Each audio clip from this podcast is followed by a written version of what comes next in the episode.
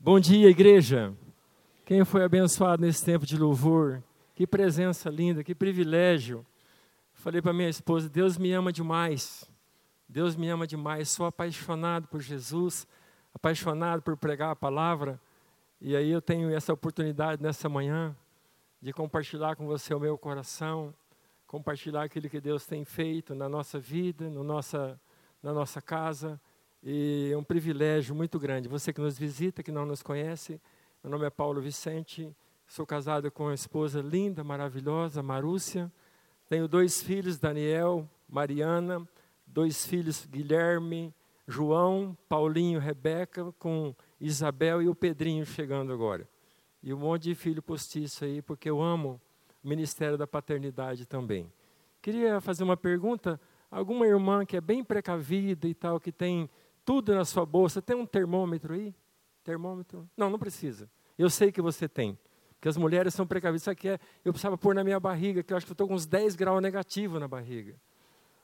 Chata, fraca brincadeira, né? Alguém, alguém tem na sua bolsa uma meia candle? A meia candle? Você riu porque você já usou meias candle, né? Eu quero calçar, porque minhas pernas estão tremendo demais.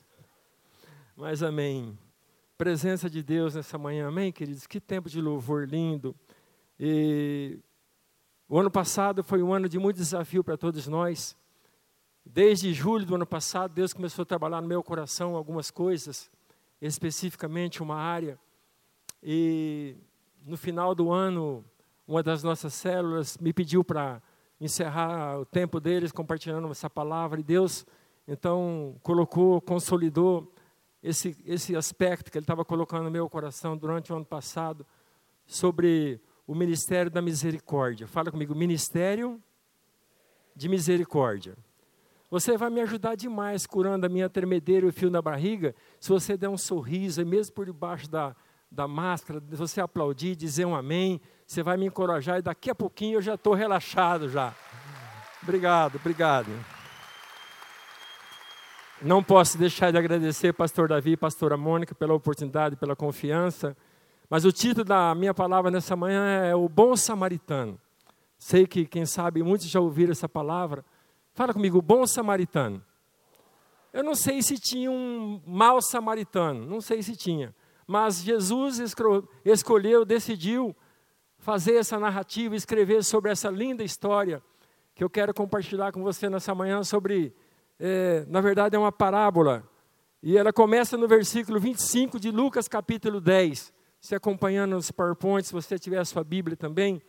Então, diz aqui que um certo dia, no versículo 25 de Lucas 10, um especialista da lei se levantou para pôr Jesus à prova com esta pergunta: Mestre, o que preciso fazer para herdar a vida eterna?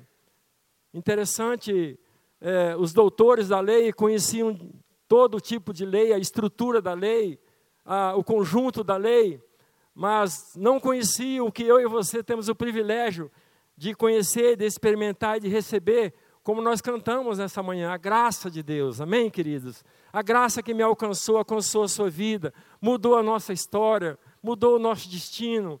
Então, no tempo da lei havia essa situação em que as pessoas não conhecendo a graça e também por um aspecto queriam pegar Jesus no contrapé em relação a acusar ele de alguma coisa.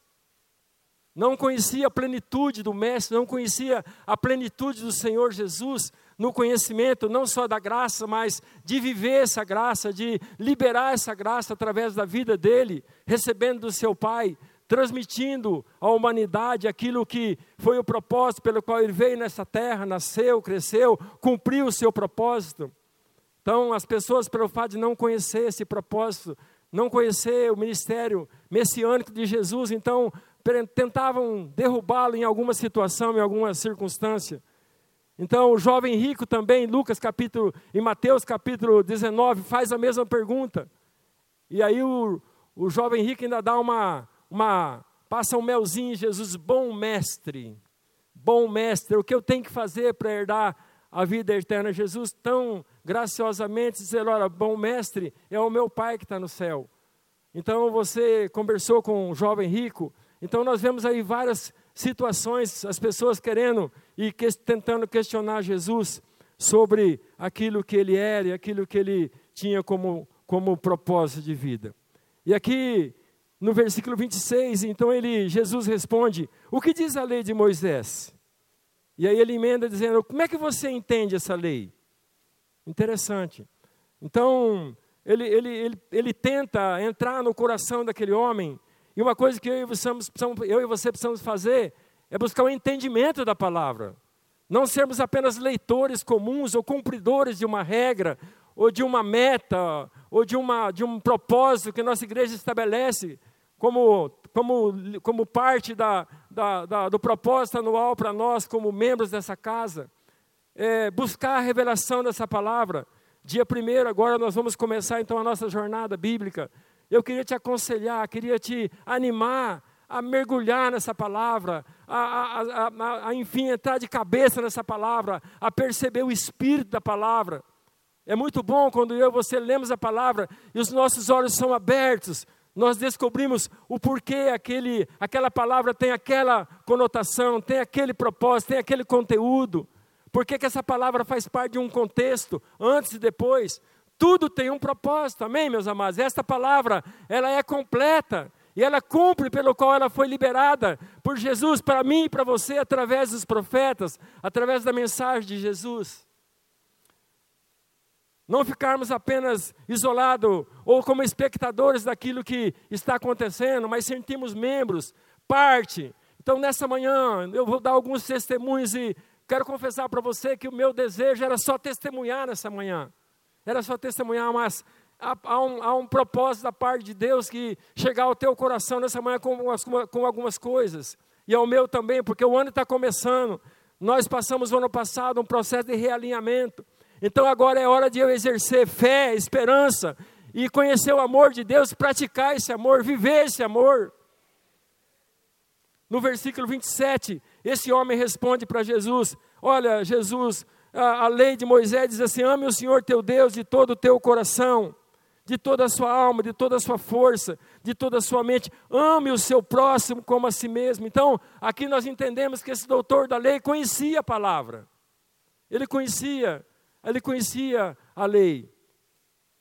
Jesus, no versículo 28, diz assim: Olha, está correto, está correto, disse Jesus então faça isso e você viverá. Eu creio que nessa mensagem, Jesus dizendo, faça isso e você viverá, estava incutido o propósito de Jesus levar a eternidade a esse moço, porque ele não estava entendendo. Ele conhecia a lei, e a lei, a lei não te dá a eternidade, quem dá a eternidade é a graça de Deus, amém, amados?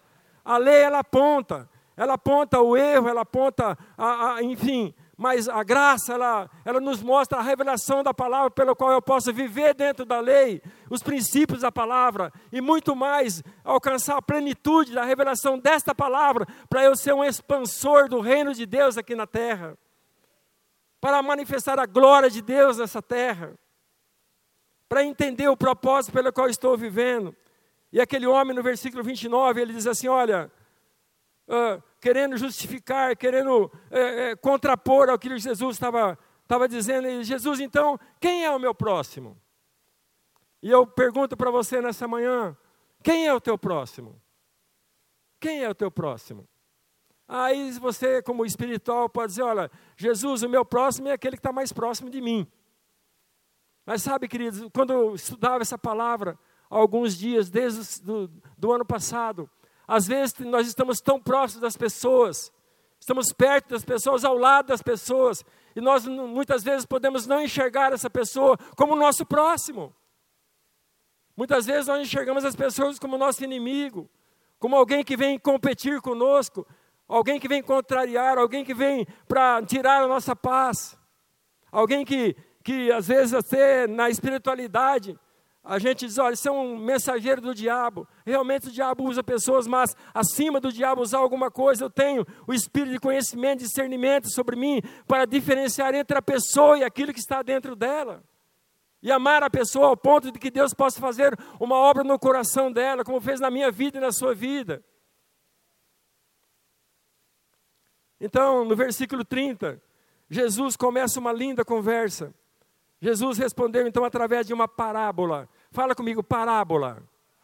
Parábola, queridos, quem faz o encontro com Deus Sabe, quando nós falamos sobre o filho pródigo, parábola era tudo aquilo que Jesus usava, extraindo situações da vida cotidiana, das famílias, das, das pessoas, para ensinar princípios que ele queria, como, é, como se fosse uma estratégia para chegar com facilidade ao coração das pessoas. Muitas vezes você ouve um sermão, ouve uma pregação, e você sai da igreja e fala, não entendi nada que o pastor pregou hoje. Não entendi nada. Mas será que a culpa é do pastor? Será que a culpa é da palavra? Nós, nós conhecemos a palavra da semeadura. O mesmo semeador, a mesma semente, mas a terra é diferente. Mas eu profetizo nessa manhã que eu estou diante de uma centena, de várias centenas de pessoas cuja terra estão sedento por algo dos céus sobre a sua vida. Você que está na internet nos assistindo nessa manhã, que a palavra possa ser enxertada no seu coração, no seu espírito, para que ela cumpra o propósito pelo qual Deus está liberando essa palavra nessa manhã. Deixa eu falar para você, eu não estou aqui por acaso. Eu não estou aqui porque não tinha outro pregador para estar aqui, não. Não estou aqui por isso, estou aqui por um propósito de Deus. Esse propósito nasceu no ventre da minha mãe.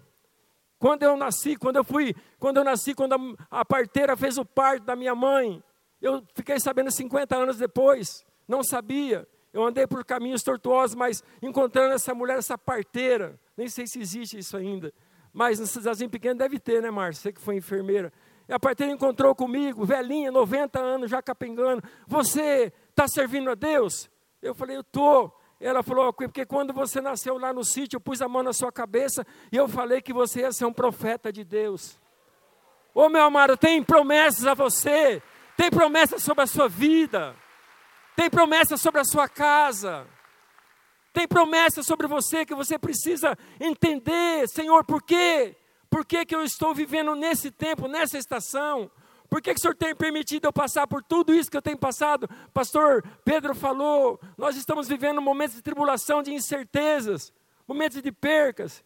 Então Jesus começa a dizer a esse moço, no versículo 30, com uma parábola: certo homem descia de Jerusalém para Jericó, e esse homem foi atacado por bandidos, tiraram as suas roupas. Uma tradução diz que deixaram esse homem literalmente nu, o espancaram e deixaram quase morto à beira da estrada. Quero dar uma viajada com você na geografia entre Jerusalém e Jericó. Jerusalém ficava 900 metros acima do nível do mar. Jericó ficava 300 metros. Então, nós temos um declínio aí de quanto? 600 metros. É uma, cidade, uma, uma estrada totalmente tortuosa, cheia de, de, de, de enfim, uh, diz aqui, os, diz os comentaristas, de, de um declive. Uma estrada cercada por penhascos, cavernas. Essa via era conhecida na região como Via Sangrenta via sangrenta, porque era um lugar propício para os ladrões assaltar as pessoas, machucar as pessoas, ferir as pessoas, eles embrenhavam pelo mato adentro, se escondiam nas, nas cavernas e não, não eram encontrados. E esse moço foi, foi assaltado nesse lugar, quase mataram ele. Para você ter uma noção, Londrina fica em torno de 600 metros acima do nível do mar. Curitiba fica 900. Então eu lembrei da Estrada Graciosa. Quem já desceu a Estrada Graciosa aí? Linda aquela estrada, mas você viu como é que ela é, né? É, é terrível. E assim era entre Jerusalém e Jericó. E, queridos, quando nós vemos uma situação como essa, nós, nós nos deparamos com situações que estamos passando, situações de perigo, circunstâncias, um tempo imprevisível de que vai acontecer hoje, amanhã. Eu e você não temos, nós não temos controle da nossa vida. Ou eu e você temos o um entendimento que a nossa vida está na mão de Deus, ou nós vamos sofrer muito, meus amados. Estando na mão de Deus, cabe a Ele decidir sobre o que fazer comigo e com você. Nessa sexta-feira, Deus tomou uma decisão muito triste para os nossos corações, para a igreja. Deus decidiu recolher um irmão, mais um, o Roberto Crespo. Lucinha, você está nos assistindo, receba o nosso abraço, a nossa oração. Roberto, 67 anos, querido, um homem de Deus, e Deus decidiu recolher o Roberto. Pastor Davi e pastor Amor se empenharam, se fizeram presente. Nós tivemos lá no velório ontem, ministramos uma palavra, cantamos um, um louvor, um cântico. Mas, amados, eu fico pensando, Senhor, eu, eu disse a Lucinha, Lucinha, o Roberto Crespo se converteu para ser salvo. Aí você fala, pastor Paulo, mas por que isso? Eu não sei. Eu não sei. Eu não sei, não consigo responder para você. Mas uma coisa eu sei, Deus cumpriu o propósito dele na vida do Roberto. Foi um testemunho vivo. Me lembro quando ele trabalhava numa empresa, eu ligava para ele, a Lucinha tem uma, uma, vida linda nessa igreja, desde a época do pastor Samuel, da pastora Lígia. Foi nossa líder, né, bem, durante muitos anos, uma mulher de Deus, uma palavra tremenda. E eu abordava o, o Roberto, mal conhecia ele, mas eu ligava para ele, Roberto, posso ir na tua empresa tomar um café?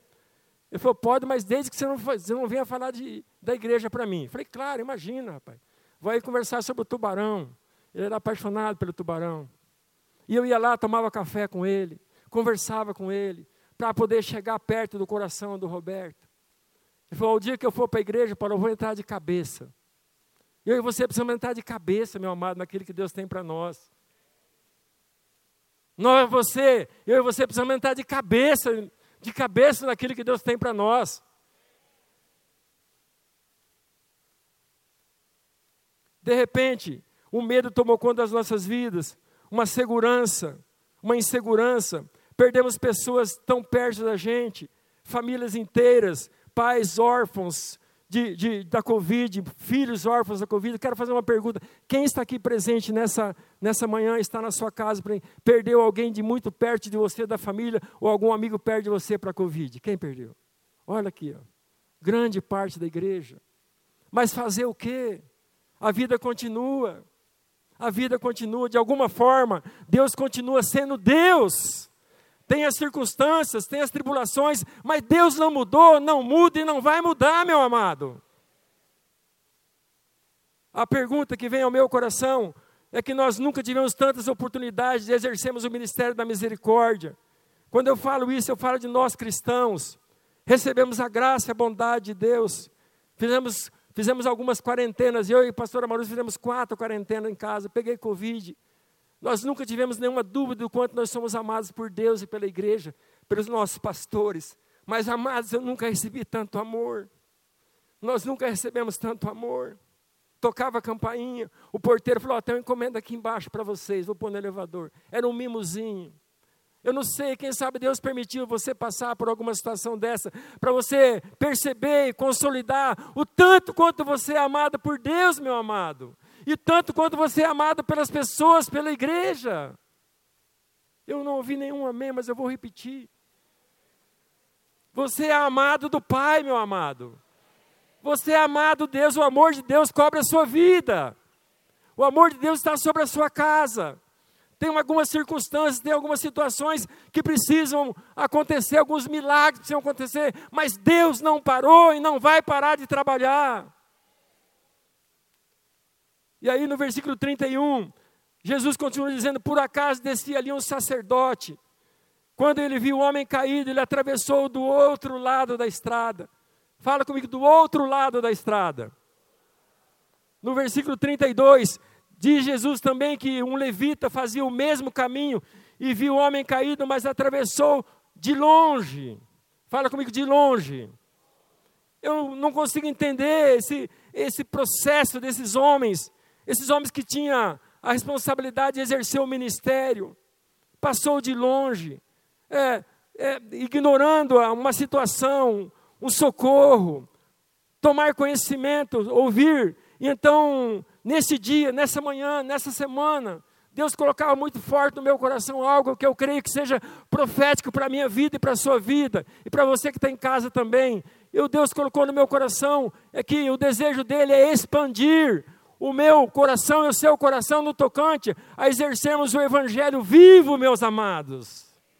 A exercermos misericórdia. Como é que o mundo vai conhecer a palavra? Como é que o mundo vai conhecer Jesus, senão através da minha vida, da sua vida? E eu e você precisamos expandir o nosso conceito, o nosso conhecimento sobre o que é pertencer a uma igreja, o que é pertencer a uma célula. Tivemos situações o ano passado difíceis, nos entristeceu. Célula que fechou, porque o, o, o líder falou, pastor, eu fazia o link, mandava para as pessoas, mas não entrava ninguém. Ninguém entrava, pastor. Mas louvado seja Deus, queridos, porque nós ouvimos muitas, muitas vezes no ano passado, a igreja não parou e não vai parar. E olha, eu quero dizer a você, muita coisa aconteceu e continua acontecendo. Coisas boas que Deus está fazendo através da sua casa. Não é uma situação isolada que vai nos desanimar, que vai nos emorcer, nos vai fazer perder o foco, porque nós temos um destino, temos uma visão, temos um propósito. A Igreja Nova Aliança tem, vive com um propósito nessa cidade, meu amado. Levar famílias a ter um encontro com Deus. Expandir o nosso conhecimento, quem é o nosso próximo. O que é que, o que é que, o que é que envolve a minha vida? Essa narrativa tem uma, uma, uma história linda, alguém que escolheu marcar a sua vida com uma atitude para que hoje, muitos anos depois, nós estivemos conversando sobre a decisão desse samaritano. Que decisão linda! Mas talvez, talvez a agenda política do levita e do sacerdote estava ocupado, estava estressado, tinha compromisso, não tinha tempo.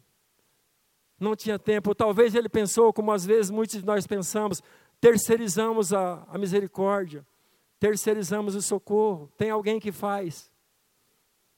A igreja faz, a pastora Márcia faz, fulano faz. Tem alguém que faz. Queridos, o socorro, a misericórdia, a manifestação e a expansão do reino de Deus nessa terra é responsabilidade minha e tua, em nome de Jesus. Queria ouvir um homem mais cheio de fé nessa manhã. Quando eu, eu e você estamos andando pela rua, na minha casa, trabalhando, no dia a dia, é o reino de Deus que está presente, meu amado. Eu e você, nós não podemos desvincular entre o Paulão, pessoa física, e o Paulão cristão, não tem como mais, meu amado. Foi colocado em mim você um selo da redenção. Eu e você fomos resgatados do império das trevas, nos transportou para o reino do Filho do seu amor, e agora nós expandimos esse amor primeiro dentro da nossa casa, depois com os nossos vizinhos, nosso trabalho, nossa igreja, nosso ministério. Ou talvez, ou talvez, e não, não, não tinham, estavam com medo. Quem sabe se a gente socorrer esse cara, eu socorri, eu sendo eu sou um samaritano. E nós odiamos os judeus, porque Samaria foi um lugar que foi praticamente dizimado pelos judeus. E ali sobrou um povo remanescente, a mulher samaritana, João capítulo 4, lembro, por coincidência, foi a primeira palavra que eu ministrei nessa casa. E os judeus, os judeus, os samaritanos odiavam os judeus, mas de repente sobra um samaritano para socorrer esse judeu, meu Deus. Eu pergunto para você, quem é que está sobrando para socorrer as pessoas que estão aí fora?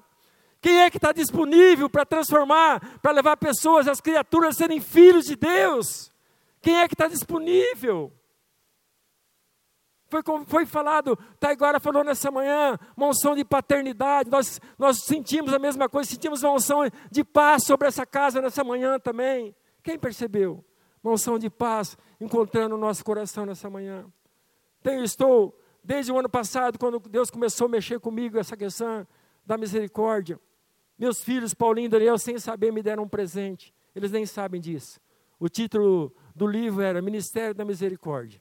Olhei e falei, ah, Deus, acho que é comigo mesmo, o Senhor quer mexer.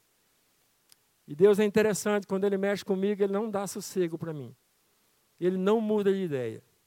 Não sei com você, mas eu tentei várias vezes conversar com Ele, ajustar.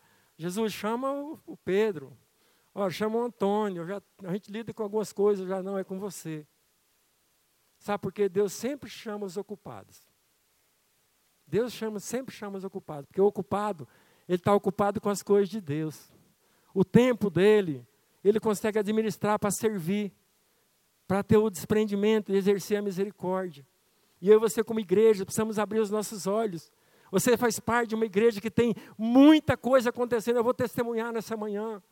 E eu quero, em nome de Jesus, que esses testemunhos que eu vou dar, não é para fazer propaganda do Paulão, da pastora Marussa, do DJ. Não, não é, em nome de Jesus é para incentivar você, para legar o teu coração, para animar você que você faz parte de um organismo vivo, que está presente em lugares, tocando vidas que você nem sabe, talvez nunca você vai conhecer. Mas lá na eternidade, quando você estiver lá em nome de Jesus, você vai encontrar pessoas que você nem conheceu aqui na terra, mas o teu coração, a tua oração, os teus dízimos, as suas ofertas, contribuíram para aquela pessoa chegar à eternidade. Se você se alegra com isso, dá um amém bem forte.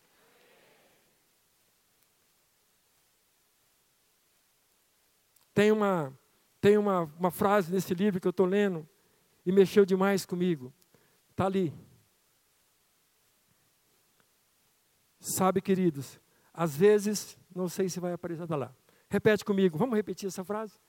Muitas vezes, vamos lá, um, dois, três. Muitas vezes, a nossa arrogante expectativa de gratidão mata a bondade do nosso gesto. Sabia? Nós fazemos esperando aplauso. Nós fazemos esperando receber um abraço, receber um obrigado. Seria bom. Mas muitas vezes, querido, nós precisamos entender que a palavra de Deus diz: quando eu faço alguma coisa para alguém, é porque eu já recebi de graça, então de graça eu estou dando também. Tem, dentro desse propósito, Deus queimar meu coração. Eu, ano passado, comecei a olhar para os catadores de papel na rua, e Deus começou a mexer comigo. Falei, Deus, o Senhor está querendo alguma coisa de mim com esse pessoal. E um dia, abordando uma pessoa na rua, e parando, eu falei, como é o seu nome? Ele falou, seu João. Ô, oh, seu João, tem um tempinho para nós conversar um pouquinho? Eu falei, que idade o senhor tem, seu João? Ele falou, ah, filho, eu tenho entre 70 e 80, mais ou menos. Eu falei, é, seu João, eita. Mas como é a sua vida um pouquinho? Conta para mim, seu João. E o seu João começou a contar a vida dele um pouquinho. Ele falou, ah, filho, eu acordo muito simples. Ele tinha uma aparência mais ou menos de uns 150 anos, magrinho, um carrinho enorme de papel. E foi, eu acordo às vezes quatro, quatro e meia da manhã, moro lá no Califórnia. Quando tem um cafezinho frio, eu tomo. Quando não tem, vem para cá mesmo jeito. Aí, cinco horas, eu estou aqui na Genop já. Aí, se eu encontro alguém bonzinho, uma arma boa, eu ganho um cafezinho, às vezes ganho até um sargadinho. Aí, no almoço, às vezes, eu tenho uma marmitinha, mas senão eu vou direto. Falei, mas das quatro da manhã até as quatro, cinco da tarde? Falei, é. Falei, puxa vida. Cheguei em casa, falei, bem, meu coração está queimando. Eu preciso fazer alguma coisa. Encontrei o seu João na rua. Pensa numa pessoa formidável. Pensa numa pessoa. E sabe o que ele falou? Ô oh, filho, mas você parou para escutar a minha história? Você parou para conversar comigo? Eu falei, é, seu João, quero conhecer a sua história. E eu cheguei em casa e falei, bem, estou com sonho no meu coração. Nesse, queria, sei lá, estou pensando em fazer um café da manhã para catador de papel. Ele falou, estou tá, com você, bem. Como é bom você compartilhar os teus sonhos com as pessoas certas, amém, amado? Fiz um projetinho, falei com o pastor Davi. O pastor Davi levou o presbitério e falou: Paulo, não está liberado. Não só está liberado, mas a igreja vai dar todo o suporte para você que você precisar. Só passa para a pastora Márcia. Então, sabe, queridos, eu queria animar você. Fui na CMTU, fazer tudo certinho, tudo dentro do, dos conformes da, da reciclagem. E aí, na reunião que nós fizemos da equipe, Deus colocou algumas pessoas no nosso coração. E nessa equipe nós conversamos sobre o que fazer, porque eu não sei o que fazer, não tem. Em Londrina eu procurei alguma coisa, que alguém que fazia isso para ter alguma, alguma orientação, ou senão alguma, mas não encontrei. Conversamos com a equipe, cada um foi dando uma ideia. Aí o pessoal falou, além de dar o kitzinho, um cafezinho bem quentinho, um todinho, um pão de leite com presunto e queijo, que alguns são idosos, que tal a gente também dar um kitzinho para eles? Para os homens nós damos escova de dente, sabonete, pasta de dente, para as mulheres, além disso, a gente põe um, um pacotinho de absorvente lá dentro. Falei, puxa, que benção, que ideia legal. Estamos cadastrando as cooperativas de Londrina, tem muita cooperativa em Londrina que faz reciclagem. Nós vamos lá, estão no dia 5 de março de 2022, além do seu João, a Isabel, o Pedro, o Antônio, uma centena de pessoas vai receber um café da manhã pelo que você tem investido nessa casa. Isso eu queria animar você nessa manhã. E sabe que, que contagiou meu coração que uma das pessoas da equipe, o Maurício, ele está aqui. Ele chegou de viagem, ele falou que vinha, pastor, dá tempo de eu ouvir a palavra. Eu um, vou dar um testemunho, ele me autorizou. E na conversa com a equipe, falei, eu não sei como fazer, o que vocês acham? Ah, e tal, faz isso, faz aquilo, pão, tal, tal, não sei o quê, o kit, higiene e tal. E ele falou, olha, pastor, eu, eu fui catador de papel dos 8 aos 12 anos de idade. E eu e meu irmão catava papel, levava para casa, que meu pai era alcoólatra, e não sobrava nada, não tinha comida em casa. A comida que tinha era do papel que eu e irmão, meu irmão catava. Deixa eu falar uma coisa para você, querido. O teu sofrimento, as circunstâncias que você tenha passado, não pode terminar em você mesmo. Eu vi dois amém só. A circunstância, a tribulação, o sofrimento, as percas que eu e você tivemos, não pode acabar em nós mesmos, tem um propósito. Deus quer fazer alguma coisa em mim e você, e através de mim e de você. Tem muitas criaturas morrendo sem se tornar filhos de Deus. Isso me queima demais, me deixa muito angustiado. Nome do ministério: Café, Pão e Salvação. Esse é o nome provisório. O Gustavo ainda vai trabalhar na, na logomarca ainda. Mas a partir de 5 de março, uma equipe vai estar na rua, fornecendo café da manhã. Vamos aqui na igreja fazer. Depois, no segundo semestre, a gente pretende expandir o ministério. Porque nós entendemos que eu e você, como igreja, somos o braço dessa casa, amém, amados? Para socorrer, assim como esse samaritano foi o braço de Deus para socorrer aquele judeu. E eu e você somos os braços de Deus para socorrer pessoas que estão famintas de fé, de esperança, de receber o amor de Deus através da vida prática da igreja. Isso, isso é tremendo, isso precisa mexer comigo, com você. Sobre esse primeiro princípio que eu estou conversando com você, a minha, o que Deus colocou no meu coração é: quem se importa? Quem se importa? Essa é uma pergunta. Quem se importa? Samaritano parou, desviou e, e, e mudou, toda, mudou todo o trajeto dele. Mudou todo o trajeto dele. Nós somos, nós somos mensageiros de esperança. Olhar com olhos de misericórdia revela a necessidade do socorro. Eu vou repetir. Olhar com olhos de misericórdia revela a necessidade de socorro. Nós estamos vivendo um ano da fé, da esperança e, e do amor. Eu não ia dar esse testemunho, mas nessa madrugada orando, Deus falou: Paulo, anima, anima a minha igreja, conta de novo.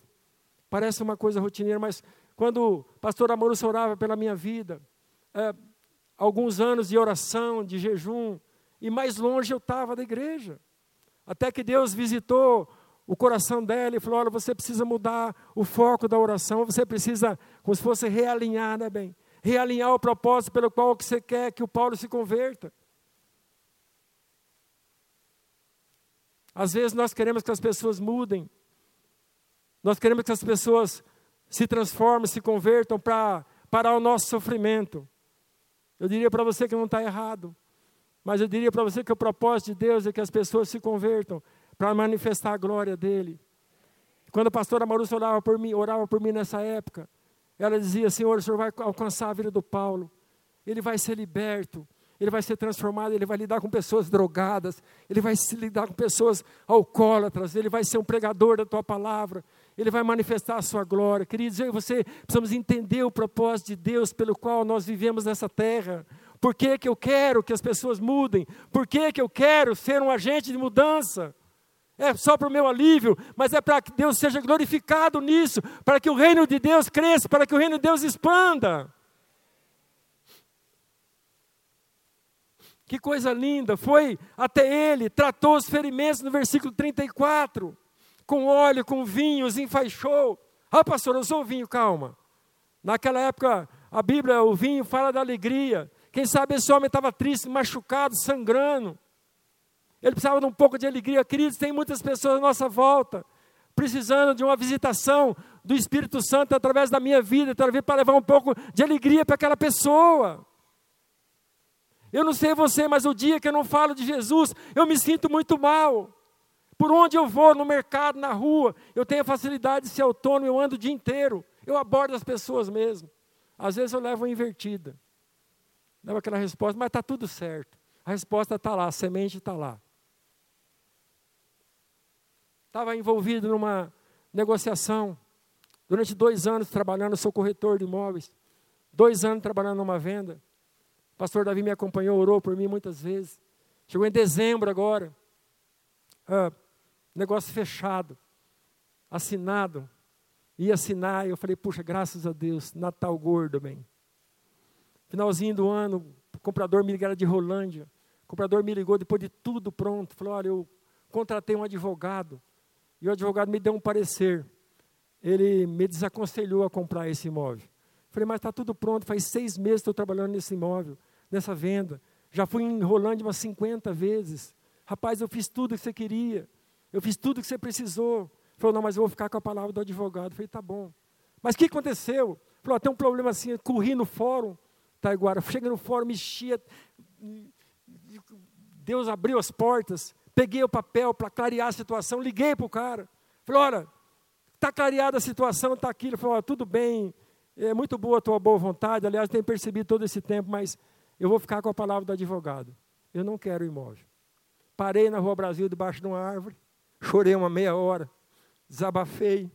Naquele dia eu, eu não deixei Deus ganhar, eu só dei um empate para Deus só. Eu aprendi que nós precisamos deixar, brigar com Deus, mas precisamos deixar Deus vencer. Amém, amados? Naquele dia eu dei um empate para Deus, porque eu estava muito mal mesmo. Cheguei em casa, chegando, fui para casa, no caminho, Ali eu moro na Rua Santos e tem um irmão que anda de bicicleta ali, com, com uma, uma, caixa de som falando e pregando evangelho, louvando. o quarteirão inteiro escuta, a, quem mora na Rua Santos conhece, né?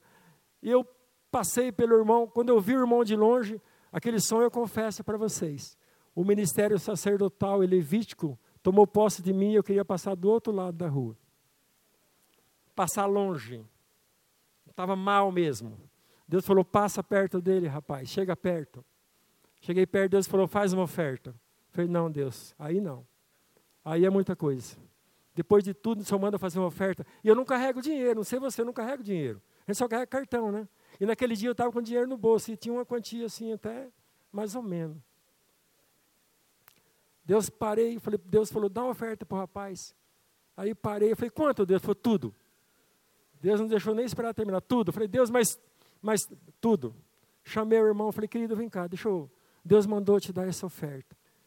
E ele falou: olha, olhinho cheio d'água. Hoje não tinha nada para pôr em casa à noite. Ele falou: não tinha nada para pôr na mesa essa noite, cara. Falei, cara, que bom. Ele falou: eu vou repetir, acho que você não entendeu. Ele falou: essa noite eu não tinha nada para pôr na mesa da minha casa, para os meus filhos para minha esposa. Falei, glória a Deus, que bom, cara. Cheguei em casa e botei o pé dentro e eu tenho o privilégio de ser recebido por uma esposa, além de tantas qualidades. Tem uma frase que ela fala: Bem, que bom que você chegou. Como antigamente eu não ia para casa, né? Então agora, ou quando eu ia, eu ia, né, etc e tal. Então agora eu ponho o pé dentro de casa. Que bom que você chegou. Agora eu pergunto qual o marido que não quer ir para casa? Mulher de Deus, querida, amada do Senhor. Deus está falando com você nessa manhã, querida. Recebe o teu marido. Eu sei que você tem vontade, a exemplo da minha, de torcer o pescoço do teu marido de vez em quando. Mas, querida, o ambiente, a atmosfera, a verbalização daquele que está no teu coração muda, tem, tem condições de mudar o ambiente da tua casa. Você, pai, filho, olha a forma que você recebe, olha a atmosfera que está na tua casa. E ela falou aquilo, falou, bem, aconteceu. Eu falei, ah, o negócio de Rolândia caiu de novo, bem. Eu falei, você está brincando? Caiu de novo. Aí ela pegou, chegou perto de mim, eu, Deus, em nome de Jesus, o Paulo se empenhou tanto. O Senhor é um Deus de restituição, Pai. Nome de Jesus. Vou passar um café para nós, bem. Foi para lá, de repente o irmão da bicicleta passou em, no, no, perto de casa. Ela saiu correndo, foi lá, falou, o bem, o cara, Deus mandou dar uma oferta para o cara, o cara foi embora. Ah, tu, puxa vida, viu? Eu falei, bem, eu já dei a oferta para ele. Você deu? Eu falei, dei. Quanto? Eu falei, não sei, dei tudo que tinha na carteira. Ai, que bom, bem, porque Deus falou a mesma coisa comigo. Ô, oh, amado, deixa eu falar uma coisa para você. O Espírito Santo está dentro de você. E sabe por que, que ele está dentro de você? É para manifestar o reino dele de alguma forma, exercendo misericórdia, falando o amor dele, levando fé para as pessoas, levando esperança. Eu quero repetir, não estou fazendo propaganda de mim, em nome de Jesus. Mas eu quero animar você, seja sensível ao que Deus quer expandir dentro de você, como filho de Deus, como cristão que você é. Deus quer expandir o meu e o teu conceito sobre ser cristão, sobre participar de uma igreja. Tudo isso que acontece, amado, você está presente. Você não é apenas espectador. Muitas vezes você, você participa, vem à igreja, de repente você pode eh, ver tudo isso como uma rotina. Você dá o teu dízimo, a tua oferta como, como um, uma obrigação. E às vezes fica pensando minhoca na sua cabeça. Não, em nome de Jesus. Tem vidas por trás daquilo que você está fazendo. Tem pessoas, tem mudança, tem milagres, tem cura, tem libertação por trás daquilo que eu e você fazemos em prol do Evangelho, meu amado. Quando você tem uma atitude positiva, fruto do teu coração que ama Jesus, você está levando fé para as pessoas.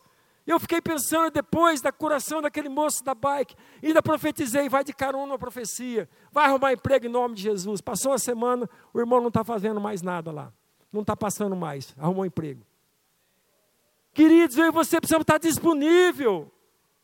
Eu fico pensando, e falou Deus a fulano, por que, que Deus falou com fulano, não falou com ciclano? Será que não é porque ele achou aquela pessoa disponível? Tomamos o café, quando foi 11 horas da noite, tocou o WhatsApp, olhei, era o cara, o comprador. Falei, ah, não vou nem abrir. Nem abrir, que é capaz dele querer receber as despesas que ele teve e eu pagar do bolso ainda para ele. Fé miúda, né, gente? O cara chato, meu. Exerça fé, Paulão. Exerça esperança, meu. Abri, o cara mandou uma mensagem, Paulão, estou chegando na casa do meu pai agora, vou contrariar o despacho do advogado, doutor Taiguara. Vou contrariar o despacho dele, paguei para ele me dar uma informação, mas vou contrariar ele, vou ficar com o imóvel. O imóvel meu amanhã está no cartório.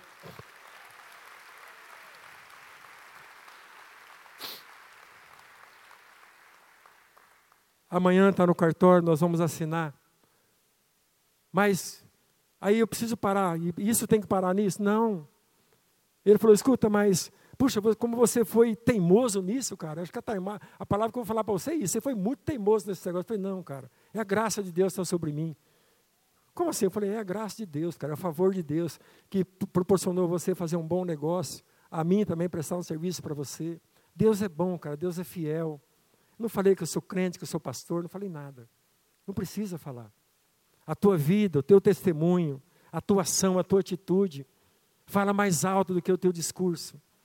Eu não sei os teus alvos para 2022, mas um dos meus alvos, eu vou falar dois só, senão depois. O primeiro alvo meu é ser mais tolerante. Só eu. Mas tá bom, Deus, é comigo mesmo, só quer falar. É ser mais tolerante, a começar pela minha esposa. Tolerar mais a situação. Tem coisa que eu não posso mudar. Tem coisa que eu não vou conseguir mudar. Então eu tenho que tolerar até que Deus faça uma obra. Segundo aspecto que que Deus quer mexer comigo nesse ano é que eu é que eu discurse menos e entregue mais. Discursar menos e entregar mais. Ser um marido mais mais pontual, perceber mais a necessidade da minha esposa, valorizar mais a minha esposa, valorizar mais a minha igreja, valorizar mais os, os meus pastores, os meus líderes, as pessoas que fazem parte da minha equipe, ser mais sensível a necessidade das pessoas. Esse samaritano que aconteceu com ele, que ele foi sensível. Os dois caras, o levita e o sacerdote, tiveram a mesma oportunidade dele fazer, de fazer o que ele fez. Mas só porque, por que será que ele fez? Porque ele decidiu colocar o amor de Deus na prática, exercer o amor de Deus na prática. Curou as feridas daquele homem. João capítulo 13, Versículo 1 diz que Jesus, amando os seus que estavam no mundo, os amou até o fim. Esse mesmo capítulo, Jesus diz: Olha, nisto conhecerei, conhecereis que sois meus discípulos, quando vos amardes uns aos outros. É o amor prático, o amor intencional, o amor sacrificial, o amor que manifesta a graça de Deus, o amor que manifesta os frutos da palavra, o amor que manifesta a bondade de Deus, a generosidade de Deus. Falei para você que ia ser uma manhã de testemunho. Dia 30, falei com a minha esposa, falei, bem, vamos mandar uma mensagem para todo o pessoal da área, dos nossos ministérios, DJ, surdos, agradecendo, honrando, os surdos também. Mandamos mensagens, dali a pouquinho recebo dois, duas mensagens de dois surdos.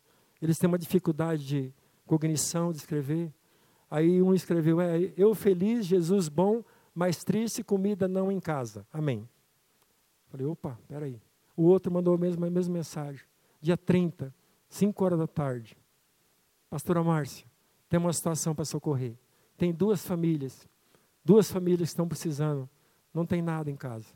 Paulão, já estou falando com os guardas, passa e pega e leva. Dia 31, 5 horas da tarde, estava na casa lá dessas duas famílias. Uma cesta que precisou dois para pegar. Tinha até refrigerante dentro da cesta. Isso que eu fiz não foi eu que fiz. Foi você que fez, foi você que semeou, foi você que investiu, foi você que orou, foi você que semeou, foi você que trouxe os elementos. Então você faz parte disso, meu amado. Não é uma atitude isolada de alguém isolado, não.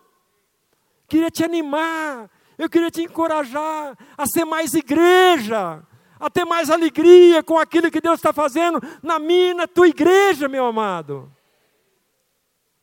Estamos retomando as células. Estamos retomando a célula. Esse líder que fechou a célula o ano passado, nos, fomos fazer uma visita para no final do ano, chegamos lá falou, pastor, vem aqui conhecer. Falei, o que, que era? Ele falou, reformamos esse fundo aqui para receber a célula. Fizemos aberto, bem aberto, bem, bem é, né, o ar bem circular, uma televisão smart para ouvir o drops na hora da, da, do louvor, e aqui tem um bebedouro de água gelada, já tem os banquinhos todos para receber a célula.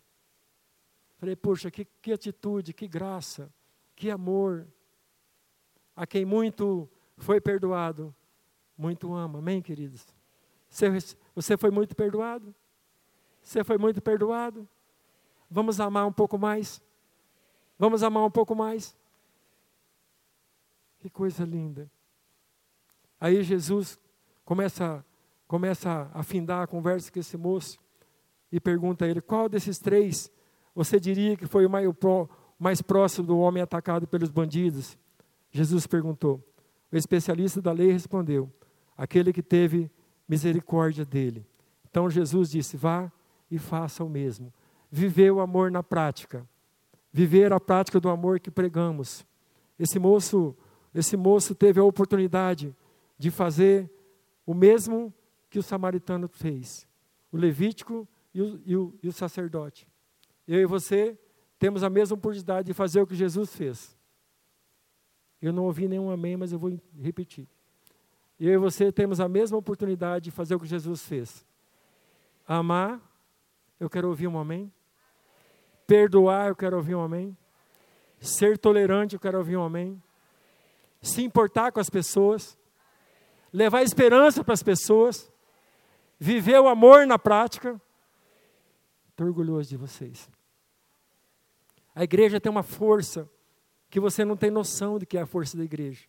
Tem uma, um dos nossos membros aqui, acompanhando essa pessoa desde os três anos de idade, se envolveu com coisa errada. E depois de algum tempo, envolveu com drogas, veio para o DJ. Começamos a ministrar na vida dele, investimos na vida dele.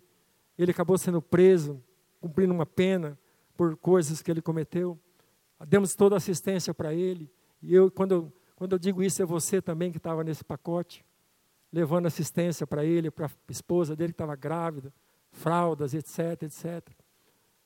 E aí, um dia eu marquei uma, uma audiência com, com um promotor criminal de Londrina e fui conversar com ele.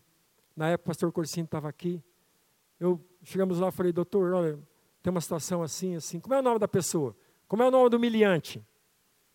Falei, é, o nome dessa pessoa é fulano de tal. Falei, eu conheço.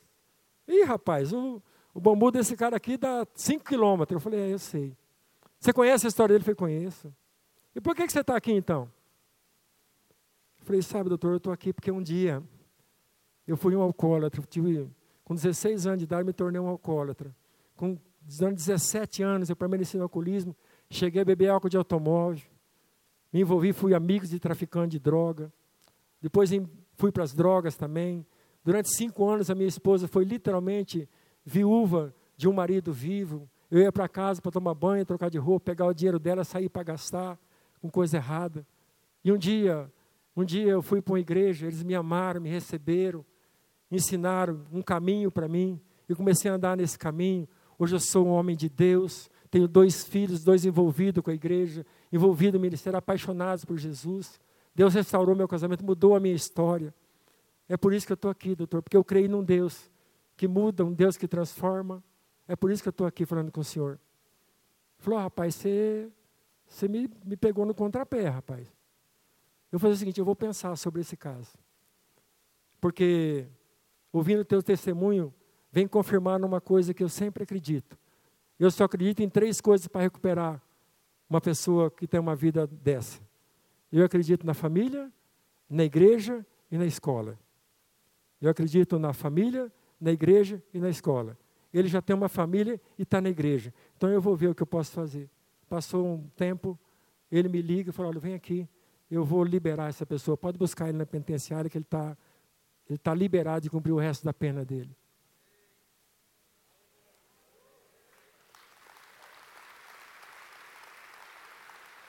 É o poder da igreja, meu amado.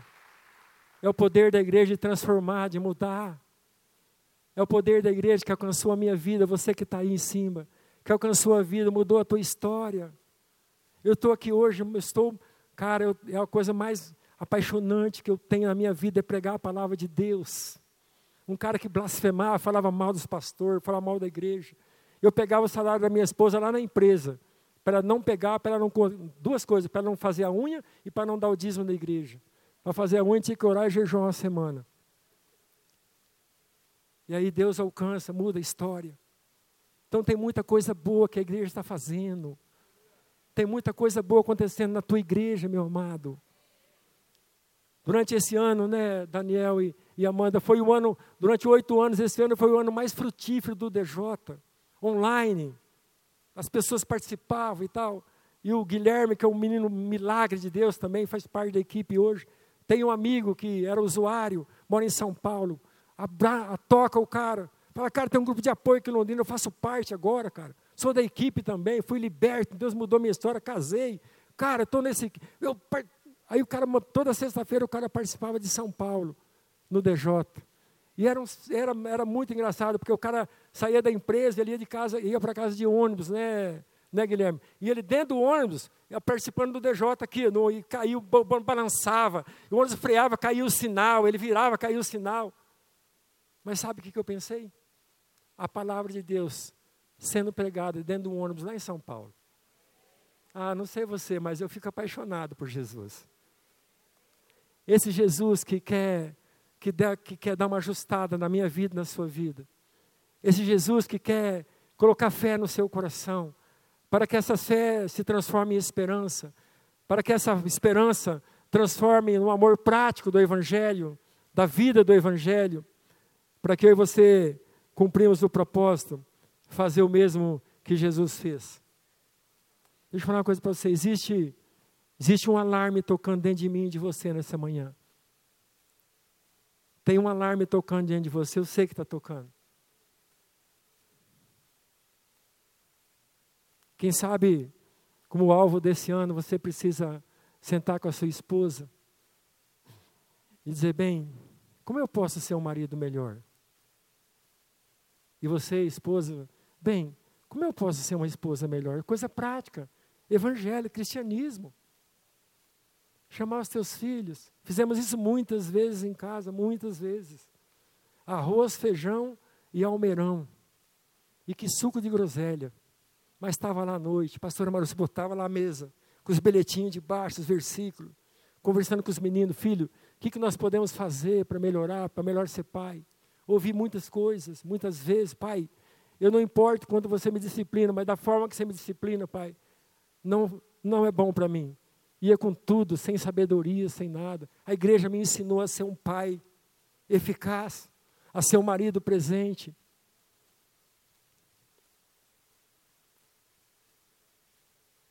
Pastor, o que tem a ver com o bom samaritano?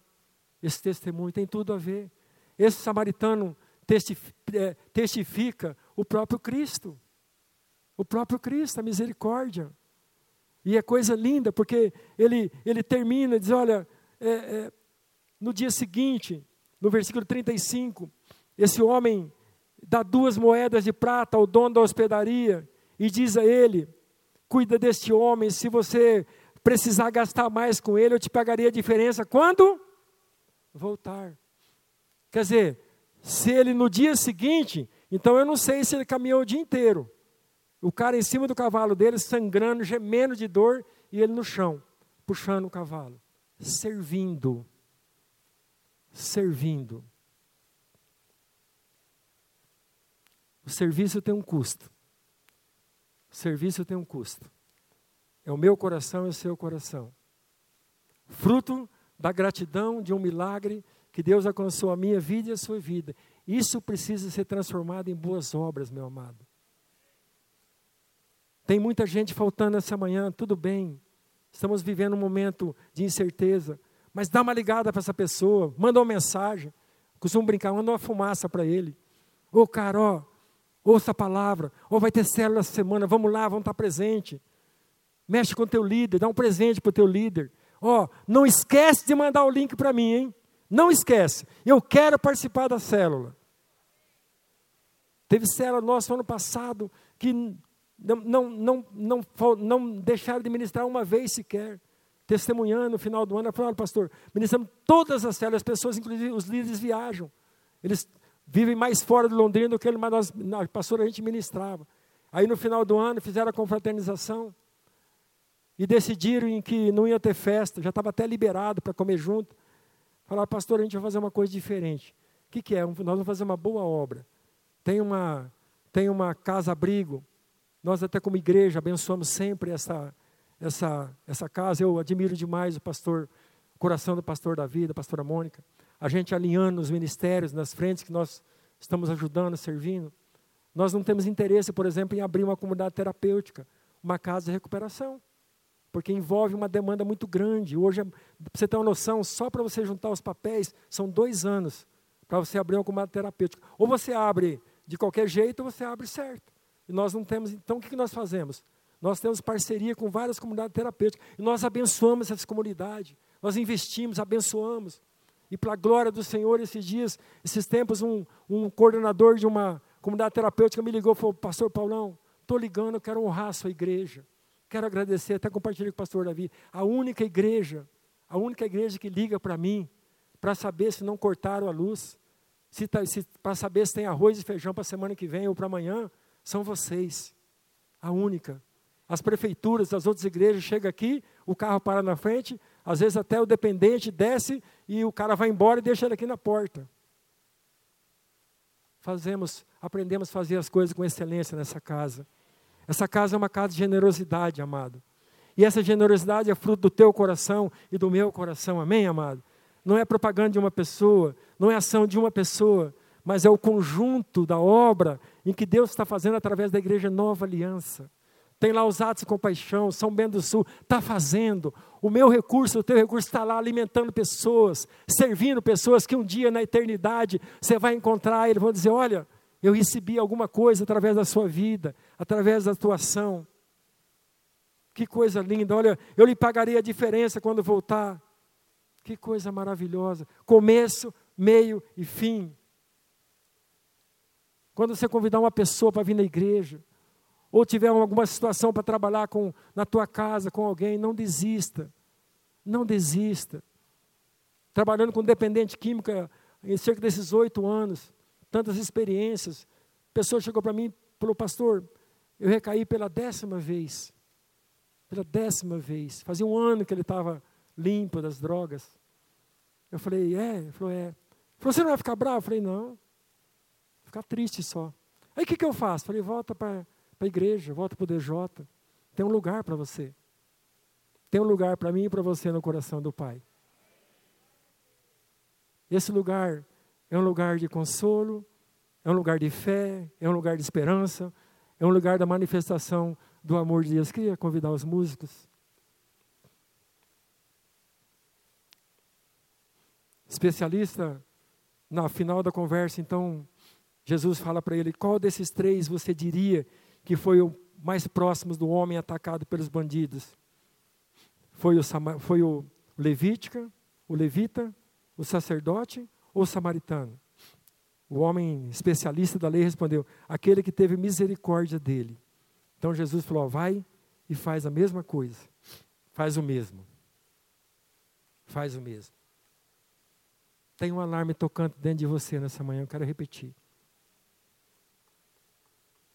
Tem um alarme tocando dentro de você nessa manhã. Tem algo dentro do teu coração que Deus quer aperfeiçoar, quer trabalhar. Quem sabe é o ano do teu milagre. Quem sabe é o ano do milagre do teu casamento. Quem sabe é o ano do milagre da transformação da sua vida. Ajuste, alinhe o foco da tua oração. Senhor, alcança meu filho, alcança meu marido, meu esposo. Muda, transforma, mas para a tua glória, Senhor. Para ele ser usado na tua casa, para ele ser um instrumento de bênção, para ser um instrumento de transformação, de mudança. Às vezes você ouvindo esses testemunhos, você fala, pastor Paulo, mas você não trabalha? Trabalho. E trabalho bastante. Bastante. Minha esposa sabe. Sai de casa cedo, às vezes só chego à noite.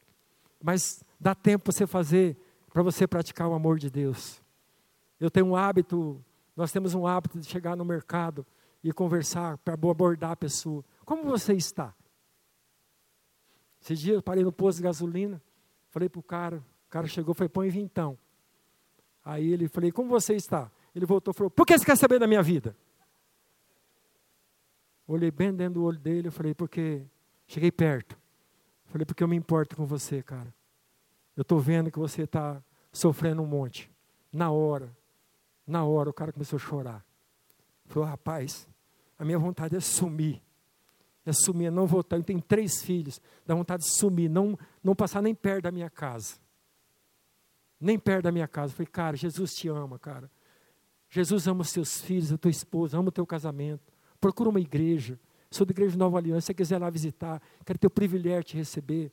Mas ele falou, pertinho da minha casa tem uma igreja, rapaz. Eu falei, então vai. Vai, cara.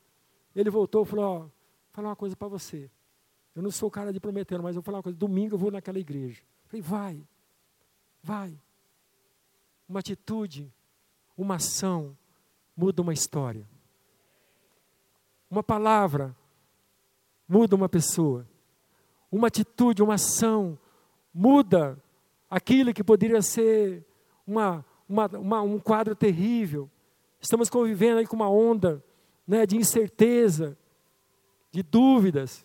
Então, de repente, começa a brotar medo no coração das pessoas. Vamos ajustar, vamos ajustar a nossa conversa, meu amado. Vamos ajustar a nossa linguagem. Nós somos portadores de fé, de esperança e de amor. Agora eu sou portador para quê? Né, João? Eu sou portador para quê? Eu sou portador da fé, da esperança e do amor, para manifestar a fé, a esperança e o amor, onde eu moro, onde eu trabalho, onde eu vivo, no meu prédio, onde eu estou presente.